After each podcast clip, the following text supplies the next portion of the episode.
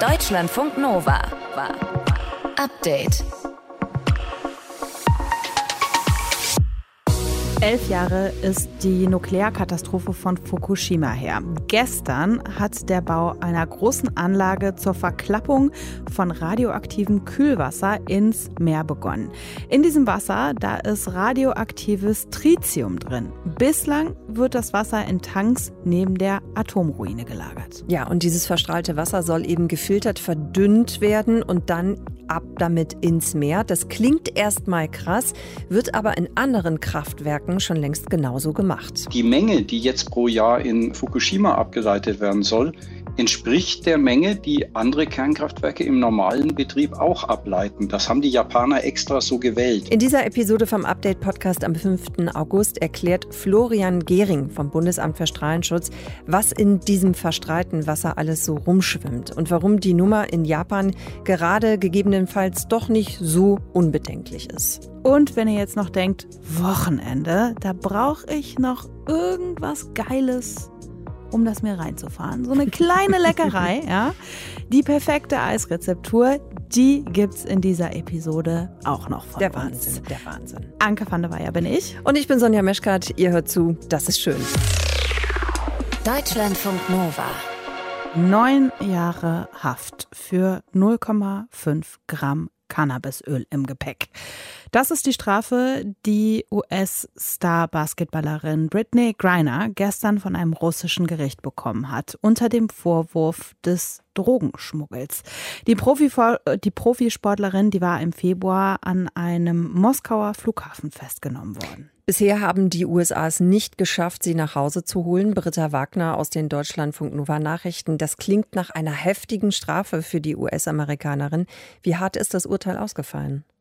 Ja, das war tatsächlich ein hartes Urteil. Das Gericht ist dabei nur knapp unter der Forderung der Staatsanwaltschaft geblieben. Der Vorwurf war Drogenbesitz und Drogenhandel und das gesamte Urteil ist neun Jahre Haft und eine Million Rubel Geldstrafe. Das sind umgerechnet rund 16.000 Euro. Das klingt alles viel bei einer Menge von weniger als einem Gramm Cannabis, wenn man das Ganze in feste Form umrechnet, wie es die russische Staatsanwaltschaft gemacht hat. Dass es wenig war, hat Greiner aber offenbar nicht geholfen. Genauso wenig, dass sie sich im Gerichtsverfahren schuldig gezeigt hat. Sie sagt, sagte, sie habe die Drogen besessen, ja, aber nicht geschmuggelt. Ich hatte nicht die Absicht, ein Gesetz zu brechen. Ich hatte nicht die Absicht, ein Verbrechen zu begehen. Griner hat gesagt, dass sie das Cannabisöl von einem Arzt als Schmerzmittel verordnet bekommen hat. In ihrer US-Heimat in Arizona ist medizinisches Cannabis erlaubt, in Russland aber verboten. Dort spielt die Profi-Basketballerin bei einem Verein in Jekaterinburg, wenn sie bei, wenn es bei der US-Frauen-Basketballliga Spielpause gibt. Ihre Anwälte wollen jetzt gegen das Urteil in Berufung gehen. Sie hat nämlich Freispruch gefordert. Bei dem Fall jetzt, ne? Also wir reden da wirklich von 0,5 Gramm Cannabisöl. Da geht es doch jetzt nicht wirklich um dieses Öl, oder? Nein, in der US-Politik ist man sich sicher, dass es ein politisches Urteil war in diesem großen Konflikt zwischen den USA und Russland. So sieht es zum Beispiel die demokratische Abgeordnete Sheila Jackson Lee bei einem Gespräch mit dem TV-Sender CNN über den Fall Britney Griner. Es ist Wladimir Putin. Es ist sein Urteil. Er benutzt sie als ein Pfand, ein politisches Manöver. Auch US-Außenminister Anthony Blinken hat von einer politischen Schachfigur gesprochen. Die US-Regierung hält das Urteil gegen Griner für unrechtmäßig und sie sagt, dass sie alles versucht, um die Basketballerin frei zu bekommen und auch einen weiteren US-Bürger, der wegen eines Spionageurteils in Russland in Haft sitzt. Für die beiden ist auch ein Gefangenenaustausch im Gespräch. Was ist dazu bekannt? Ja, da laufen wohl schon länger Gespräche, aber nicht alle Details sind von beiden Seiten offiziell bestätigt. Nach US-Medienberichten könnten die beiden gegen den berüchtigten russischen Waffenhändler Viktor But ausgetauscht werden. Der sitzt in den USA eine 25-jährige Haftstrafe ab. Der war unter anderem das Vorbild für den Hollywood-Film Lord of War mit Nicolas Cage als krassem Waffenhändler. Und außerdem gibt es auch Berichte, nach denen Russland auch die Freilassung des Tiergartenmörders von Berlin fordert. Der sitzt nach einem Urteil in Deutschland in Haft, nachdem er in Berliner Tiergarten einen Georgier erschossen hatte, im Auftrag der russischen Regierung, wie das deutsche Gericht geurteilt hat. So, das Urteil ist gestern gefallen. Seitdem ist auch dieser Austausch im Gespräch. Gab es dazu heute irgendwas Neues? Wenig Konkretes, muss man sagen. Also Russlands Außenminister Sergei Lavrov hat heute bei einer Pressekonferenz in Kambodscha gesagt, Russland sei bereit, über einen Gefangenenaustausch zu sprechen, allerdings nicht über die Medien, also öffentliche Kanäle, sondern nur über einen direkten Kommunikationskanal zwischen Joe Biden und Wladimir Putin. US-Außenminister Blinken, der auch in Kambodscha ist, hat dazu gesagt, ja, die USA wollen diesen Kanal nutzen. Wie wahrscheinlich ist es denn, dass dieser Gefangenenaustausch klappt? Das ist schwer zu sagen, vor allem wenn es jetzt über die stillen Kanäle läuft und da wirklich nichts rauskommen sollte. Und man darf natürlich auch nicht vergessen, dass der Tiergartenmörder ja nicht in den USA, sondern in Deutschland in Haft sitzt. Da müsste also dann auch Deutschland zustimmen. Allerdings wäre es, falls es klappen sollte, auch nicht der erste US-russische Gefangenenaustausch seit Beginn des Ukraine-Kriegs. Im April gab es schon mal einen. Da wurde dann ein US-Veteran gegen einen verurteilten russischen Drogenschmuggler ausgetauscht. Britta Wagner aus den Deutschlandfunk Nova Nachrichten war das über den Fall der US-amerikanischen Basketballspielerin Britney Griner. Sie ist gestern in Russland zu neun Jahren Haft verurteilt worden, nachdem sie mit 0,5 Gramm Cannabisöl nach Russland eingereist war. Deutschlandfunk Nova. Update. Man hat das Gefühl, da haben sich zwei gesucht und gefunden. Der türkische Präsident Recep Tayyip Erdogan und der russische Machthaber Wladimir Putin. Die treffen sich in letzter Zeit regelmäßiger. Vor ein paar Wochen haben sie das noch im Iran gemacht. Heute hat Putin Erdogan dann in Sochi empfangen und Putin hat dabei Geschlossenheit demonstriert. Unsere europäischen Partner sollten der Türkei dankbar sein, dass sie den Transit unseres Gases auf den europäischen Markt ungehindert sichert. Bei dem Treffen zu besprechen gibt es einiges. Den russischen Angriffskrieg in der Ukraine zum Beispiel, aber auch Syrien wird bei dem Treffen wohl eine Rolle spielen. Welche Beziehungen haben diese beiden Männer miteinander? Hanna Notte ist Politikwissenschaftlerin und Sicherheitsexpertin beim James Martin Center for Non-Proliferation Studies. Frau Notte, was wissen wir denn eigentlich über dieses Treffen heute? Worüber haben die beiden gesprochen? Ja, die beiden sitzen jetzt zusammen und im ersten offiziellen Teil hat der russische Präsident Putin eben die Turkish Stream Pipeline erwähnt, durch die russisches Gas durch die Türkei nach Südosteuropa geliefert wird, die wirtschaftlichen Beziehungen mit der Türkei angesprochen und den Wunsch, diese zu stärken, hat auch das Atomkraftwerk Akuyu erwähnt, welches Russland in der Türkei baut. Und dann eben Erdogan gedankt für die Hilfe bei dem Abkommen zur Ausfuhr von ukrainischem Getreide. Heute Morgen haben ja wohl drei weitere Schiffe Schwarzmeerhäfen der Ukraine verlassen.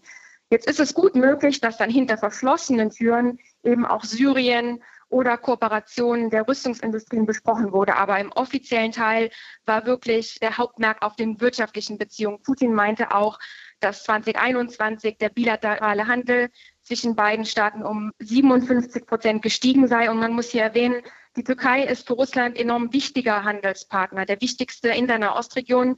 Und vor dem Hintergrund der westlichen Sanktionen werden die äh, Beziehungen zur Türkei hier noch wichtiger für Russland. Wir haben es eben schon gesagt, in letzter Zeit haben sich Putin und Erdogan wieder häufiger getroffen. Ist dieses Verhältnis freundschaftlich? Also sind die sich irgendwie auch menschlich nah oder ist es einfach pragmatisch? Mhm, also tatsächlich ist dies der achte Besuch Erdogans in Russland seit Anfang 2019. Und die beiden haben sich erst vor drei Wochen in Teheran gesehen. Also es ist ganz klar, Putin und Erdogan kommen gut persönlich miteinander klar. Sie haben einen ähnlichen Politikstil. Ich denke, die beiden verbindet auch eine gewisse Aversion gegen Demokratiebestrebungen zu Hause und in ihrer Nachbarschaft, ein gewisser Anti-Amerikanismus. Man muss aber auch sagen, beide können recht unberechenbar sein in der Außenpolitik, können radikale Kehrtwendungen machen. Wir haben das im November 2015 gesehen. Da gab es eine ganz große Krise in den russisch-türkischen Beziehungen, die einige Monate andauerte. Heute muss man aber sagen, ist die Wiederholung einer solchen Krise zwischen beiden schwerer vorstellbar, denn die beiden arbeiten zu einem sehr breiten Portfolio an Themen zusammen. Ich habe eben die wirtschaftlichen Beziehungen erwähnt, die für beide Seiten enorm wichtig sind.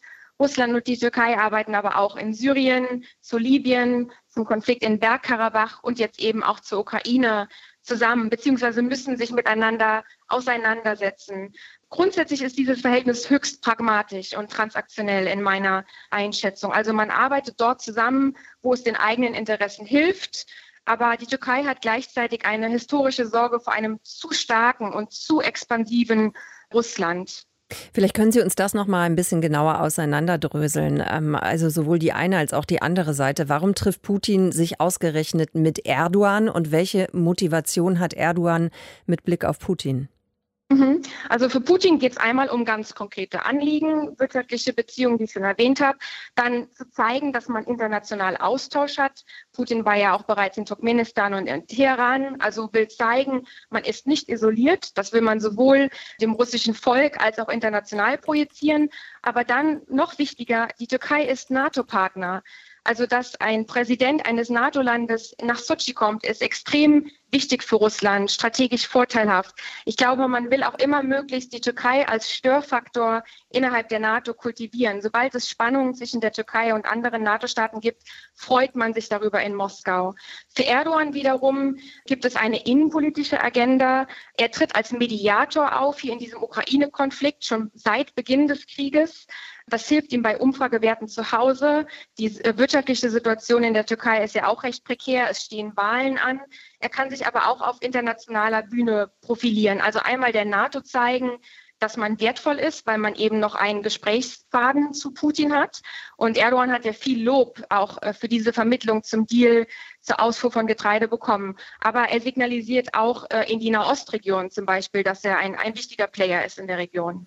Welche Beziehungen haben Putin und Erdogan miteinander und welche gemeinsamen Themen haben sie auch ja, zu besprechen. Einschätzungen dazu, zu dem Treffen, was aktuell stattfindet, von der Politikwissenschaftlerin Dr. Hanna Notte waren das.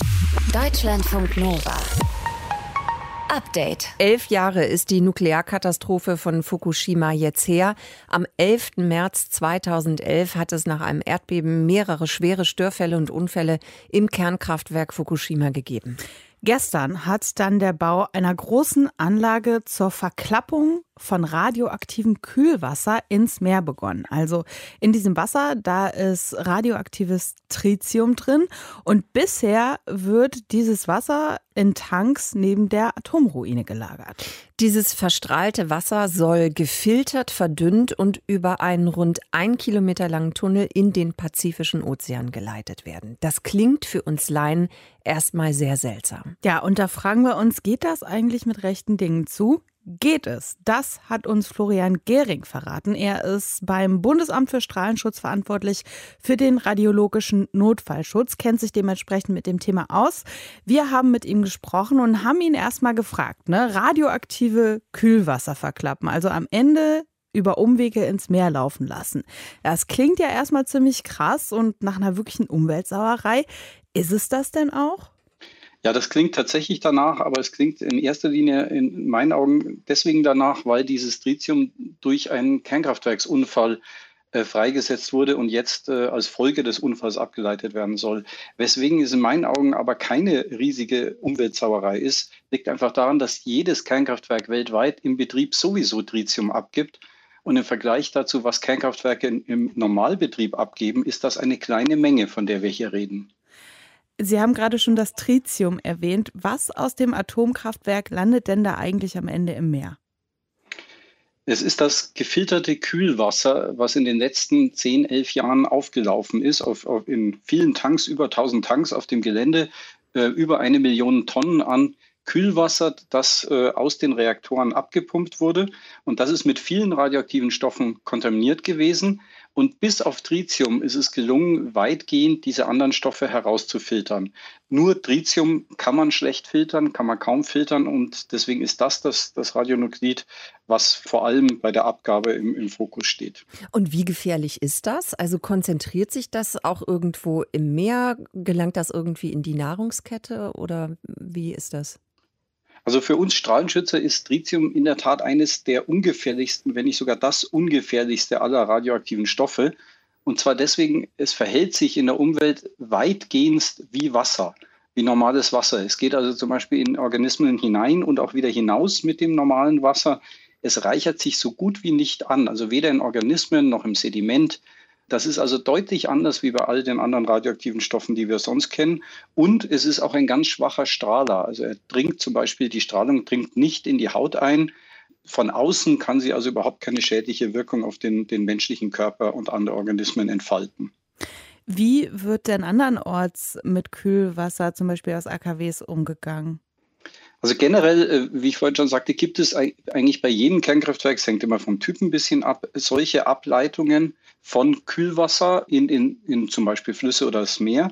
Und häufig ist dort eben Tritium auch dabei. Das ist also, wie gesagt, bei Kernkraftwerken ein üblicher Vorgang. Und die Menge, die jetzt pro Jahr in äh, Fukushima abgeleitet werden soll, entspricht der Menge, die andere Kernkraftwerke im normalen Betrieb auch ableiten. Das haben die Japaner extra so gewählt dass sie hier gar nicht äh, über die, die üblichen Mengen hinausgehen.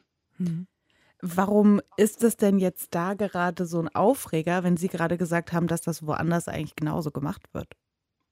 Naja, der Aufreger ist in meinen Augen schon verständlich. Wie gesagt, dort lagern über eine Million Tonnen an Abwässer, die ursprünglich tatsächlich sehr viel radioaktive Stoffe enthalten haben, die durch den Unfall entstanden sind und in der Folge des Unfalls angefallen sind. Und die werden jetzt ins Meer abgelassen. Und wenn man sich nicht mit den Details beschäftigt, dann klingt das natürlich erstmal dramatisch. Man vergisst halt dabei, dass diese Reinigung sehr gut funktioniert hat bei einem großen Teil des Abwassers. Es ist noch nicht komplett gereinigt. Mhm. Wie sicher kann man denn davon ausgehen, dass diese Ableitung jetzt in Fukushima so funktioniert, wie die funktionieren soll? Ich würde erwarten, dass sie so funktioniert, aber ich würde auf jeden Fall raten, dass das auch unabhängig überwacht werden muss und möglichst auch von unabhängigen Stellen aus dem Ausland. Die Internationale Atomenergiebehörde hat schon hier eine Vereinbarung mit Japan getroffen, aber ich würde auch empfehlen, dass noch andere auch zum Beispiel Bürger hier beteiligt werden an der Überwachung, weil die anderen radioaktiven Stoffe, die viel gefährlicher sind, die dürfen sicher nicht abgelassen werden. Und wir wissen, dass in diesen Tanks, dass 70 Prozent der Tanks noch nicht komplett gereinigt sind. Dass also diese komplette Reinigung bisher nur für 30 Prozent der Tanks erfolgt ist. Und das heißt, sehr wichtig ist, dass diese Reinigung für alle Tanks gemacht wird, bevor die abgelassen werden und dann unabhängig am besten kontrolliert wird, dass auch nur gereinigtes Wasser, komplett gereinigtes Wasser ins Meer gelangt. Wir haben mit Florian Gehring darüber gesprochen, was das eigentlich bedeutet, wenn jetzt eben aus dem Kernkraftwerk Fukushima Wasser abgeleitet werden soll, in dem Tritium drin ist. Das ist an sich kein Problem, solange es sich wirklich nur darum handelt, wie gefährlich das ist, beziehungsweise eben nicht. Das haben wir heute mit ihm im Interview geklärt. Deutschlandfunk Nova. Update. Sonja, ich sag's dir, wie es ist, ne? Ja. Alleine beim Gedanken, was hier gleich äh, passiert, mhm. schießt mir der Speichel ein. Aber dafür kannst du auch ganz gut sprechen, finde ich. Ja, ich sag mal, gut befeuchtet ist mein Mund jetzt auf jeden Fall. Wir sprechen über Eiscreme. Also, ne, man könnte jetzt irgendwie sagen, ey, bei Temperaturen wie so in den letzten Tagen, ne, komm, ist egal, was man sich da so zur Erfrischung reinzieht. Kann auch mal ein bisschen schon Gefrierbrand haben oder nicht. Hauptsache, es ist kalt zum Beispiel Eis. Eben, Eis ist sehr kalt. Aber hey, wir wären nicht dieser Sender Deutschlandfunk Nova, wenn wir nicht nach mehr streben würden. Ich liebe es, so theatralisch zu sein. Wir wollen, nämlich, wir wollen nämlich jetzt das bestmögliche Eis und zwar das bestmögliche nach wissenschaftlichen Methoden. Das versuchen wir jetzt hinzukriegen. Es gibt nämlich neue Forschungsergebnisse. Und die werden wir jetzt auch ausprobieren und zwar mit Deutschlandfunk Nova Gelataio. Vielen Wenn ihr Dank denkt, dafür. Gela was? Mit Deutschlandfunk Nova Eismacher Christian Schmidt. Christian, Du hast eine Apparatur aufgebaut. Ich liebe es jetzt Druck schon. ist so verdammt Was hoch. haben wir jetzt vor? Also ich bin schon den ganzen Tag dran, das beste Blaubeereis herzustellen, das herstellbar ist, weil wir hier eine Studie gefunden haben von einem Lebensmittelforscher der ETH Zürich. Der untersucht sehr schön seit Jahren in seinem Labor, wann ein Eis perfekt ist. Stichwort Scoopability. Oh, Scoopability habe ich unfallfrei rausbekommen. Sehr schön. Ich leite das mal her, beziehungsweise ab. Scoop bedeutet also so Bällchenform. Ne? Mhm. Das heißt die Frage, wann ein Eis am besten formbar ist. Yes, und es gibt wissenschaftlich ein paar Parameter, die da wichtig sind. Wasser, Fett und Luft zum Beispiel. Das sind die wichtigsten. Das mit dem Wasser ist schnell erklärt. Das hat jeder ja schon mal erlebt, der irgendwie Wassereis aus Saft einfach gemacht hat. Das ist nicht unlecker, aber wird halt knüppelhart, ne? weil die Eiskristalle hat sich. Hat man lange was von. Ja, kannst du schlecken dann, das geht. Aber diese Eiskristalle, die können sich da irgendwie voll aus austoben bzw. fest zusammenhalten. Wassereis ist also auf, keinen Fall scoopable. Wir brauchen also den Parameter Fett. Yes, das ist die einfachste Lösung. Deshalb mögen wir Sahneeis ja also auch gerne. Das Mm. sind so um die 20 Prozent Fett, die man da hat. Und das Fett sorgt eben dafür, dass die Eiskristalle im Wasser nicht mehr so hart werden. Wenn wir das gut vermischt kriegen, weil Wasser und Fett mögen sich ja nicht, ne, stößt sich eigentlich ab, außer wir haben einen sogenannten Emulgator. Und das ist bei Sahneeis meistens ein Eigelb. Verrührt man dann mit Sahne, Milch, Zucker, Eigelb schön alles miteinander in einer Schüssel. Ich habe zur Hälfte Gelierzucker genommen. Kleines Geheimnis, auch das zieht nämlich nochmal schön Wasser raus. Und die Blaubeeren, die habe ich im Ofen schön langsam getrocknet. Auch da der Grund, so Bock. Wasser rausziehen. Und am Ende haben wir die Eisgrundmasse. Hier, ihr, ihr könnt mal probieren. Ich habe Ah, die hast was Eisgrundmasse mitgebracht. Ich habe uneingefroren so ein mitgebracht. bisschen, also ich weiß, ich glaube, Die es wird ist jetzt einfach flüssig. sehr, sehr süß auch. Ne? Wie Komm. so eine Suppe, wie so eine eigelbe Suppe oder sowas. Genau. Und Oh ja. Es ist auf jeden Fall, Oh, süß, aber lecker. Ich Es schmecke ist schon ja- das Fett. Ich finde es richtig geil. ja, Fett ja, ist es hat auf jeden Fall, ähm, Mhm. Ist aber pappsüß, ne? weil das ist wichtig bei Eis. Denn die Grundmasse muss man Mhm. immer ein bisschen süßer machen, als wir das gut finden eigentlich. Weil bei gefrorenen Sachen, da schmecken wir das Süße weniger stark. Also braucht Eis immer mehr Zucker als gedacht. Und dann einfach ins Gefrierfach, oder was? Ja, das würde gehen. Allerdings, wenn wir es perfekt haben wollen, dann müssen wir ein bisschen arbeiten, weil schaut mal, was passiert, wenn die Grundmasse hier jetzt einfach ins Gefrierfach gepackt wurde Ach, du hast das schon und nichts okay. passiert. Yo. Danke, du bist am nächsten Ja, dran. ist. ich erkenne sehr viele Eiskristalle. Genau. Und es ist jetzt nicht mehr, es war mal sehr hart. Genau, wenn du das länger reinstellst, hast du einfach so einen harten Block. Und das wollen wir verhindern. Wasser haben wir ja schon so gut wie möglich rausgezogen. Zucker und Fett sind drin. Jetzt also Faktor Luft. Und ich habe vorhin in der anderen Version die Sahne vorhergeschlagen, damit da schön nochmal Luft drin ist. Und wenn man es wirklich ernst meint, dann müsste man alle 20 Minuten das Gefrierfach öffnen, dann einmal in der Eismasse rumrühren. Ah, das ist ja energietechnisch Konchieren. ganz ja, ja. schwierig. Muss sich beeilen. Wird, kriegt man aber auch Übung. Also dann da nochmal mehr Luft reinmachen durchs Rumrühren und man bricht auch nochmal die Wasserkristalle auf, die das Eis hart machen wollen. Ich habe allerdings hier den faulen Weg genommen. ich habe das hier benutzt. Das ist wunderbar. Ihr könnt es nicht sehen, es ist eine Eismaschine. Ja, Und ich Eismaschine. ahne, dass wir uns hier gleich das Eis aus der Maschine reinzuzeln werden. Ja, direkt aus, frisch aus der Maschine. Das ist schön. Also die kühlt so langsam runter, rührt auch schon eine Stunde und rührt dabei auch ununterbrochen. Das heißt, Fett und Wasser werden da immer und immer wieder umgerührt und zusammengehalten. Kommt auch immer wieder schön Luft rein. Und das müsste jetzt das hoffentlich wissenschaftlich perfekte Eis sein. Also hier, Anke, du bist So, am nächsten jetzt dran. komm. Ich krieg nix oder Guck was? mir, es guckt mir hier mal was auf den. Löffel. Okay. Hier, bitte Ich möchte schön. auch was. Die Eismaschine ist schon so krass. Hm. Es ist so schön rein. Oh, danke sehr. So, Leute. Christian, ich sag dir, wie es ist, ich würde Geld dafür bezahlen. Yeah! Das Es ist doch schön. Es hat einen sehr guten Schmelz. Das freut Mm. mich aber. Und das Fett, das klebt auch nicht am Gaumen. Vor Nee, allen hat er immer schön gerührt. es ist auch richtig, ich finde es ja geil, wenn man dem Eis auch anschmeckt. Sagt man anschmeckt, ich weiß nicht. Also wenn man dem Eis anschmeckt, dass da auch ein bisschen was drin ist. Mhm. Ne? Ich finde es gut. Ich bin jetzt schon, ich, ich brauche jetzt schon mehr gleich. Oh, das freut mich sehr. Da wird auch nicht viel geteilt hier. Christian, jetzt können wir das natürlich selber machen. Sorry, ich habe noch was im Mund. Mhm. Indem wir da genau zugehört haben bei dir. Aber wenn wir doch mal fremdgehen, ne? Eisdiele Mhm. und so, wie erkennt man gutes Eis? Ey, Ihr merkt ja, wie weich dieses Eis da ist. Ja. Und ihr kennt vielleicht diese Eisdielen, wo sich das Eis so ganz nach oben türmt. Ne? Obendrauf dann meinetwegen noch so Figürchen, eine kleine Oder die Landschaft Ingredienzen aufgebaut. aus dem Eis. Ja, genau. Cola-Dose. Raffaello draufgepackt. Sieht zwar alles toll aus, aber mit perfekt cremigem Eis würde man das niemals machen können. Ihr merkt ja da schon, da kannst du kein Figürchen draufstellen. Nee. Das heißt, das Eis, das in so einer Angeber-Eisdiele äh, ist, das ist viel zu hart oder mit künstlichen Stabilisatoren. Das sagt auch Guido Schmitz, der muss es wissen. Der ist nämlich Chef der Deutschen Eisakademie. Um dagegen zu wirken, wird also damit mit Fetten gearbeitet, mit Fremdfetten, also nicht von der Milch, die dann eben diese Stabilität mit ins Eis reinbringen, dass es eben so aufgebaut aussieht. Ne? Also voll einverstanden. Also da ist weniger auch mehr am Ende. Wie macht man perfektes Eis? Ein Wissenschaftler aus Zürich forscht daran. Und ich sag mal so, Christian Schmidt aus dem Deutschlandfunk Nova Team hat sich an ihm orientiert und ich will jetzt hier noch einen Löffel. Vielen Dank. Wie kriegst viel Liter dafür. Eis hast du jetzt gemacht für uns? Ich habe auch noch gekauftes Noteis für die Redaktion dabei. Und schon stehen hier Leute auf. und kommen vorbei. 750 Liter Eis, die wir jetzt genüsslich verspeisen Zu werden. zweit. Deutschlandfunk Nova. Update. Immer Montag bis Freitag auf deutschlandfunknova.de und überall, wo es Podcasts gibt. Deutschlandfunk Nova